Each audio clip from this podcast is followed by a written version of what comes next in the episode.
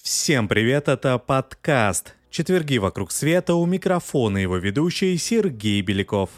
В обстоятельствах трагедии XVI века многое по-прежнему остается неясным или вовсе загадочным. Очевидно одно – расправа над новгородцами вошла в число самых трагических эпизодов русской истории.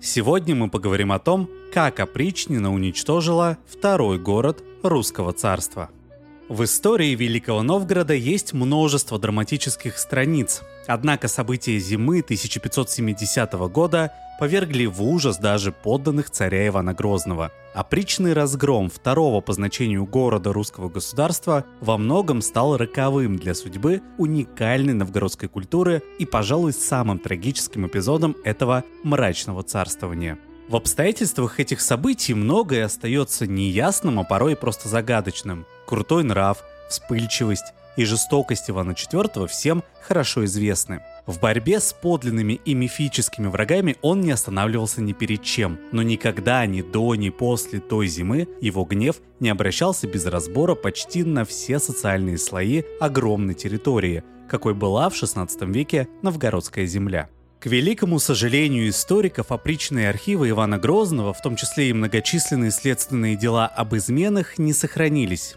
До наших дней дошли лишь названия некоторых из них. Вот примерно так выглядит заголовок новгородского дела из описи посольского приказа. Статейный список из сыскного из измененного дела на новгородского архиепископа, на Пимена и на новгородских диаков, и на подьячих, и на гостей, и на владычных приказных, и на детей боярских, о сдаче Великого Новгорода и Пскова, что архиепископ Пимен хотел с ними Новгород и Псков отдать литовскому королю, а царя и великого князя Ивана Васильевича всея Руси хотели злым умышлением извести, а на государство посадить князя Владимира Андреевича. Судя по этому пространному названию, больше похожему на обвинительное заключение, в Новгороде составился грандиозный заговор, в который оказалась вовлечена чуть ли не вся без исключения городская элита – сотни человек – причем злоумышленники ставили перед собой сразу две необычайно масштабные и не очень совместимые одна с другой цели. Что же было новгородское дело? Плодом больного воображения царя, удобным поводом для расправы над политическими противниками, а может быть, какой-то заговор действительно существовал. Новгород был настолько не похож на Москву, что некоторые историки считали возможным говорить об особой северной русской народности, или, выражаясь более современно, цивилизации, развивающейся параллельно той, что существовало в северо-восточной Руси. Уже к 13 веку новгородская аристократия сумела победить в упорной борьбе с княжеской властью. В результате на огромной территории от Кольского полуострова до Урала сложилось политическое устройство, получившее у историков название феодальной республики. Во главе этой республики стоял новгородский архиепископ, чьи полномочия серьезно ограничивались городской верхушкой, Советом Господ. Немалую роль играла и знаменитая Веча, та самая демократическая вольница, которая была столь любима многими писателями и историками, видевшими в ней реальную альтернативу московскому самодержавию. К 15 веку Новгород стал наиболее экономически и культурно развитой частью русских земель. Значение города было в то время столь велико, что многие иностранные географические руководства утверждали, что именно он, а не Москва, является главным городом Руси. При этом Новгород никогда не владел собственным сильным войском. Не имея ни ресурсов, ни потребностей в территориальном расширении, республика неминуемо должна была оказаться между жерновами экспансионистских устремлений агрессивных и стремительно растущих соседей – Москвы и Литвы. В 1471 году властный и решительный московский великий князь Иван III, дед Ивана Грозного, разгромил новгородское ополчение в битве на реке Шелонь. Новгородцы вынуждены были присягнуть на верность великому князю. А спустя еще 7 лет вечевой колокол был торжественно снят и увезен в Москву, а древние порядки упразднены. Отныне Новгородом управляли московские наместники – Великий князь обещал не вступаться в земли новгородской знати, но слова своего, разумеется, не сдержал. Тысячи новгородских дворян и купцов были репрессированы, лишены своих владений, перешедших в казну, и переселены в центрально-русские уезды. На освободившиеся земли переселялись московские служилые люди. Дворы в Новгороде получали и крупные московские купцы, взявшие в свои руки наиболее прибыльные отрасли городской экономики – Кроме того, Иван III постарался превратить Новгород в настоящую крепость по подобию Москвы. Именно по его повелению в городе был построен прекрасно сохранившийся до наших дней детинец из красного кирпича. Но стало ли присоединение к Москве благом для Новгорода? Вопрос сложный. Но в жизни московского государства покорение соседа-конкурента безусловно сыграло очень значительную роль. Обосновавшиеся здесь помещики составили наиболее боеспособную часть дворянского войска – тяжело вооруженную конницу. Не будь Новгород частью московского государства, и Иван Грозный не смог бы и помышлять об активной политике на западных рубежах Руси. Поддержка местного дворянства стала для него особенно важной во время Ливонской войны. Поначалу очень удачная, ведь русским полкам удалось быстро разгромить Ливонский орден, занять значительную часть Прибалтики, взять Полоцк, но к середине 1560-х годов война превратилась в затяжную череду относительных успехов и поражений в борьбе с Литвой и ее союзником – Крымом. В разгар войны в 1565 году царь принял необычное решение о разделении страны на две части – земщину и опричнину. Впрочем, начавшиеся конфискации, ссылки и казни уже через полтора года были приостановлены – Иван IV явно нуждался в том, чтобы земщина поддержала продолжение войны и приняла на себя грандиозные расходы по ее ведению.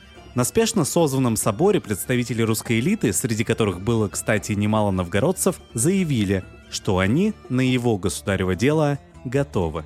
Заручившись поддержкой подданных и нового союзника шведского короля Эрика XIV, Иван Васильевич осенью 1567 года во главе огромного войска выступил в поход на Ригу. Однако в этот решительный момент царь получил некие известия, не только заставившие его отменить поход и вернуться в Москву, но и спровоцировавшие новый виток репрессий. Именно с этого момента опричный террор приобрел наиболее устрашающие, разнузданные формы, нарастая как снежный ком. Спустя два года после его начала лавина накрыла Новгород. Вообще для историков, занимающихся эпохой Ивана Грозного, нет, пожалуй, проблемы более дискуссионной, чем смысл опричнины – попытках найти рациональное объяснение высказывались самые различные суждения. По укоренившейся в массовом сознании версии опричнина имела цель сломить сопротивление боярской аристократии, якобы препятствовавшей в своих корыстных интересах консолидации страны. Именно борьбой с боярской изменой объяснял свою политику сам Иван Грозный, только вот ни опричным следователям, ни историкам так и не удалось обнаружить никаких сколько-нибудь достоверных свидетельств о заговорах, хотя бы немного соответствовавших по своим масштабам репрессиям. Да, был глухой ропот в среде элиты, недовольный нежеланием царя считаться с неписанными нормами обращения со своими подданными. Были и высокопоставленные перебежчики на сторону врага, самым известным из них стал князь Андрей Курбский. И все же террор был скорее причиной недовольства, чем его следствием. Да и затронул он не только аристократию, большинство представителей которой, к слову сказать, были совершенно лояльными слугами царя.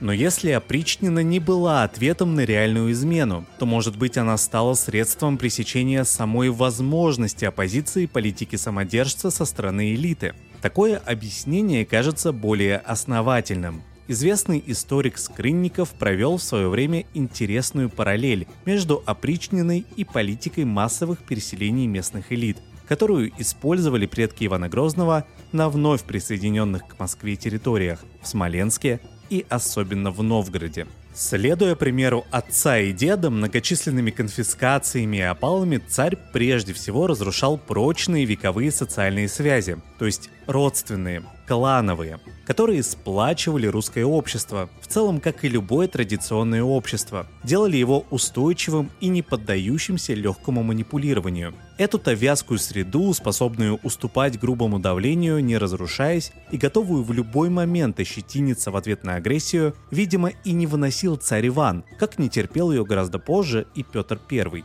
И не зря репрессиям подвергались не бояре вообще. Уничтожались целые кланы, от возглавлявших их столпов аристократии до слуг, холопов, а порой даже зависимых крестьян. Если же уничтожение не считалось необходимым, они перетасовывались как колода карт. Ведь власти, которая претендует на неограниченность, гораздо проще иметь дело с отдельными людьми, чем с сообществами. За то же самое при всей своей внешней благочестивости не любил царь и церковь, еще более стойкий и неуправляемый организм.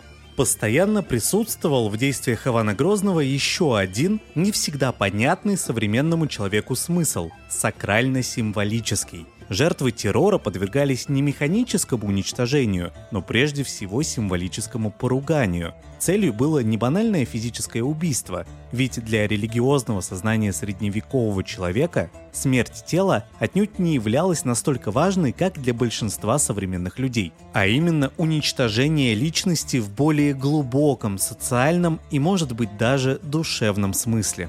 Отсюда и пошли эти кажущиеся избыточными ритуалы, которые сопровождали репрессии. Вот как, например, описывали очевидцы казнь одного из видных государственных деятелей, боярина Ивана Петровича Федорова-Челяднина. Иван Грозный приказал ему облечься в царские одежды и сесть на трон. Затем, преклонив перед ним колени, царь сказал «Ты имеешь то, чего искал, к чему стремился, чтобы быть великим князем московским – и занять мое место. Вот ты ныне великий князь, радуйся теперь и наслаждайся владычеством, которого жаждал». После этого он сам убил боярина кинжалом, а труп протащили за ноги по всему Кремлю к городу, и он брошен был на середине площади, являя жалкое зрелище для всех. Запрет хоронить тело казненного, конечно, имел цель нанести ущерб его душе – это карнавальная, то есть языческая по сути стихия, в которую погрузился царь Иван вместе со своим окружением, отнюдь не была фарсом или сумасбродством, она была устрашающе серьезна. Ярким ее проявлением стало устройство опричного двора в Александровской Слободе по подобию монастыря. Вот что об этом пишет историк Скрынников. Рано поутру царь с фонарем на руке лез на колокольню, где его ждал пономарь Малюта Скуратов – они трезвонили в колокола, созывая прочих иноков в церковь. На братьев, не явившихся на молебен к 4 часам утра, царь Игумен накладывал епитимью. Служба продолжалась с небольшим перерывом от 4 до 10 часов. Иван с сыновьями усердно молился и пел в церковном хоре. Из церкви все отправлялись в трапезную. Каждый имел при себе ложку и блюдо. Пока братья питались, игумен смиренно стоял подле них. Уподобляясь духовному наставнику, царь получал возможность добавить к своим полномочиям самодержца и без того пронизанным сакральным смыслом право духовного наставничества. Вероятно, хотя это может показаться диким, что, перемещаясь из трапезной в застенок, он считал пытки и казни лишь закономерным проявлением такого мудрого наставничества – Пытаясь подойти к действиям Ивана Грозного со своими рационалистическими мерками, историки редко придают должное значение его мироощущению, в котором и без того непривычная для нас ментальность другой эпохи была отягощена личными психологическими проблемами. В результате в их трудах появляются очень умозрительные конструкции, согласно которым Иван Грозный боролся, скажем, с остатками удельной децентрализации или с экономической независимостью церкви – да, наверное, такие интерпретации не лишены смысла, однако как бледны они по сравнению с реальностью. Но давайте вернемся к драматическим событиям 1567 года. Считается, что подозрения царя, которые заставили его прервать поход на Ригу, были вызваны сведениями о якобы сложившемся в среде недовольных опричненных земских бояр заговоре – Целью его было то ли выдать царя польскому королю Сигизмунду III, то ли возвести на трон двоюродного брата царя и единственного, помимо сыновей Ивана, законного претендента князя Владимира Андреевича Старицкого. Именно такое двойное обвинение было, как мы уже знаем, предъявлено позже и новгородцам.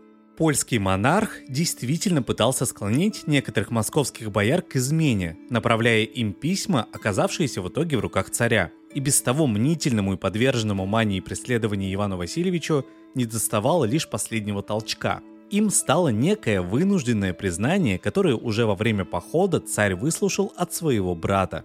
О его содержании мы можем только догадываться. Простая логика говорит, что если бы Владимир Старецкий действительно имел серьезные поползновения на трон, он вряд ли стал бы откровенничать с царем. В реальности заговора заставляет усомниться и тот факт, что Владимир Андреевич поначалу не подвергся никакому наказанию и лишь был удален подальше от Москвы. Первая волна репрессий обрушилась на московские боярские кланы. В 1568 году без всякого суда и следствия были убиты сотни человек. Поднявший голос против казни, московский митрополит Филипп был низложен и заточен в одном из тверских монастырей.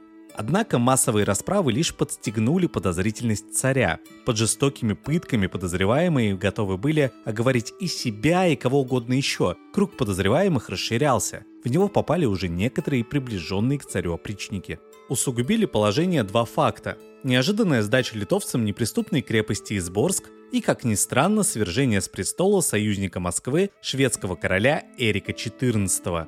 Внутренняя политика полубезумного Эрика очень сильно напоминала действия царя Ивана. Те же жестокие репрессии, тот же страх перед собственными подданными. Опасаясь их мятежа, король просил русских послов помочь ему бежать в Московию, но не успел. В сентябре 1568 года братья при поддержке жителей Стокгольма не изложили Эрика и заточили его в крепость. Аналоги напрашивались сами собой – и судьба Владимира Старецкого была окончательно решена. Он был вывезен в Александровскую Слободу, обвинен по наскоро сфабрикованному делу в попытке отравления царя и убит вместе с женой и девятилетней дочерью. Всех их заставили выпить яд. А вскоре по первому зимнему пути спешно собранная опричная армия из приблизительно 6-7 тысяч человек двинулась из Слободы в поход на Новгород – но почему в сознании царя угроза со стороны брата соединилась с идеей о новгородском отступничестве? Старецкие князья имели прочные и давние связи с новгородским дворянством, но одно это вряд ли могло стать поводом к столь серьезным мерам. Существует также версия о сфабрикованной изменнической грамоте, под которой были подделаны подписи архиепископа новгородского Пимена и некоторых бояр, и которая была представлена царю неким доносчиком – как считал известный историк Зимин, Новгород действительно представлял опасность для царя и как крупный феодальный центр, и как союзник старецкого князя, и как потенциальный сторонник Литвы, и как крупнейшая цитадель сильной воинствующей церкви. Не доверял царь, по словам Зимина, и новгородскому дворянству. Но все эти положения выглядят очень зыбко. Никаких данных о выступлениях новгородцев ни в пользу Литвы, ни в поддержку Владимира Старецкого источники не содержат, Новгородская церковь была ко времени разгрома под полным контролем Москвы, а архиепископ Пимен являлся одним из самых лояльных царю иерархов. И уж совсем непонятно, как Новгород, в котором задолго до того было уничтожено местное боярство и крупное землевладение, Новгород мелких и средних поместий можно считать крупным феодальным центром. По основательному мнению другого историка Флори, новгородским дворянам и купцам завоевательная политика Ивана Грозного в Ливонии могла только импонировать. Они получали земли, доступ к международной торговле, возможность проявить себя. И все это не где-нибудь в далеких степях, а рядом с родными местами. Оснований для недовольства тоже было немного, ведь предшествовавшие репрессии новгородскую землю почти не затрагивали, но именно поэтому она могла восприниматься царем как громадное непаханное поле, где измена может безнаказанно пускать корни. Новгородчина была для него чужим и угрожающим пространством, настоятельно требующим символического покорения. Не случайно опричный поход на Новгород больше похож на самую настоящую завоевательную экспедицию. Реальная вина тех или иных новгородцев в таких условиях большого значения не имела. Положение усугублялось извечной взаимной подозрительностью московских властителей по отношению к городу, всегда доставлявшему им немало хлопот. О событиях, произошедших в Новгороде той зимой, известно немало благодаря местным летописям, а также свидетельствам иностранцев, находившихся на опричной службе. Поход готовился и начинался в глубокой тайне. Все дороги были перекрыты под предлогом эпидемии чумы. Опричное войско двигалось через Клин, Тверь, Медное и Торжок. По дороге опричники расправились с несколькими сотнями псковичей, незадолго до того выселенных из родного города с пленными литовцами и татарами – 23 декабря 1569 года в монастыре под Тверью Малюта Скуратов задушил опального митрополита Филиппа. 2 января 1570 года передовой отряд опричников отцепил Новгород, занял городские монастыри, опечатав монастырскую казну. Сотни игуменов, старцев и священников были посажены под арест. 6 января в город прибыл царь. Он остановился на торговой стороне, на городище, где во времена Новгородской республики жили князья. Через два дня Иван Васильевич отправился в знаменитый собор Святой Софии. На мосту через Волхов его торжественно встретил со свитой архиепископ Пимен. Царь демонстративно не принял благословение иерарха и громогласно обвинил новгородцев в измене. Не обращая внимания на всеобщую растерянность и испуг, он отстоял службу в храме. Но после этого из кафедрального собора были вывезены все реликвии, иконы и утварь, а самого архиепископа подвергли уже знакомому нам ритуалу символического карнавального поругания. «Тебе не подобает быть епископом», — заявил ему Иван Грозный, «а скорее скоморохом, поэтому я хочу дать тебе в супружество жену». По его приказу привели кобылу. «Получи вот эту жену, влезай на нее сейчас, оседлай, отправляйся в Москву и запиши свое имя в списке скоморохов». Сидя на кобыле задом наперед, с гуслями или волынкой в руках, архиепископ был отконвоирован в столицу. На следующий день на городище началась продолжавшаяся много дней расправа. Взрослых и детей пытали, привязывали к саням, волокли на Великий Волховский мост и бросали в реку. Тех, кому удалось выплыть, заталкивали под лед палками. Репрессии обрушились прежде всего на окружение архиепископа, приказных, то есть местных чиновников, богатых купцов, их родных и близких. По мнению историка Флори, такая необычная казнь была связана с представлениями о воде как о стихии, где властвуют враждебные человеку силы. Царь символически направлял вероотступников прямиком в ад, ведь новгородцам инкриминировалась связь с католиками – Такая интерпретация подтверждается рассказом немца Шлихтинга, одного из купцов Федора Сыркова, представителя очень богатой династии, некогда переселенной Иваном III из Москвы, царь велел привязать к веревке и окунать в холодную воду до тех пор, пока он не расскажет, где хранит свои сокровища. Когда купца в очередной раз подняли, и Иван Грозный с обычной издевкой спросил его, что он видел под водой, Сырков ответил, что был в аду и видел там место, приготовленное для царя. Обвинение вернулось к обвинителю. Опричный разгром завершился ритуальным уничтожением имущества новгородцев, торговых запасов, лавок, продовольствия. Сжигалось все, что нельзя было увести. Мелкие отряды опричников отправились мародерствовать по окрестностям. На купцов и духовенство была наложена громадная контрибуция, которую опричники в буквальном смысле слова выбивали из жертв в течение года – Символическое покорение города совсем не мешало вполне практическому пополнению не только карманов опричников, но и отощавшей государственной казны. Историки до сих пор спорят о количестве жертв этого погрома. Называются самые разные цифры – от полутора до 40 тысяч человек. Минимальное число погибших зафиксировано в так называемом «синодике опальных». Этот документ представляет собой составленное в конце жизни царя, вдруг озаботившегося спасением своей души, поминальный список всех казненных и просто убитых, который был основан на утраченных опричных архивах. Малютас Куратов, возглавлявший так называемые разыскные мероприятия, насчитал 1490 безымянных казненных. Кроме того, в Синодике названы сотни убитых, чьи имена известны. На самом-то деле погибших, конечно, было гораздо больше – Едва ли их кто-то считал. Но самое страшное началось в городе потом. На 69-е и 70-е годы пришелся страшный неурожай. Тотальное же истребление немногочисленных запасов привело к ужасному голоду, от которого погибло намного больше людей, чем от рук опричников. В Новгороде широко распространилось людоедство. Довершило дело эпидемии чумы, начавшейся на Руси до погрома, а в Новгород пришедшая уже после него – Помешать ее распространению не смогли даже жесточайшие карантинные меры, принятые властями.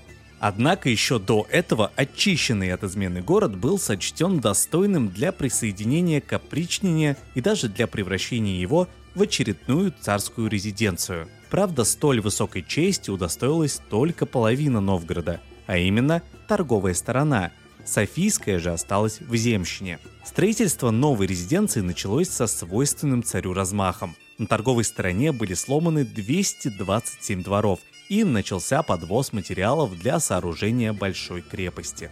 В 71-72 годах, когда крымский хан Девлет-Гирей сначала безнаказанно жег Москву, а затем в следующем году был с большим трудом отброшен русскими полками на подступах к ней, царь счел за благо оказаться подальше от опасности. В декабре 1571 года он прибыл в Новгород, а вслед за ним в город прибыл огромный обоз с государственной казной – 450 возов золота и серебра – Сокровища были размещены в подвалах трех церквей и круглосуточно охранялись караулом в 500 стрельцов.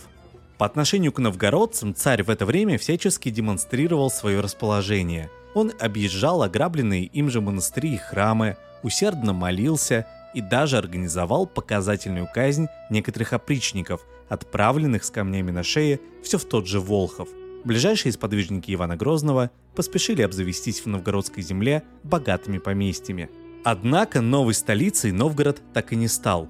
Последнее десятилетие жизни Ивана Васильевича, а умер он в 1584 году, прошло в каком-то страшном угаре, и в его действиях ощущалось все меньше осмысленности и даже простой последовательности – Вероятно, можно утверждать, что именно новгородское дело, совпав с нашествием татар, голодом и эпидемией, поразившим всю страну, окончательно надломило психику царя.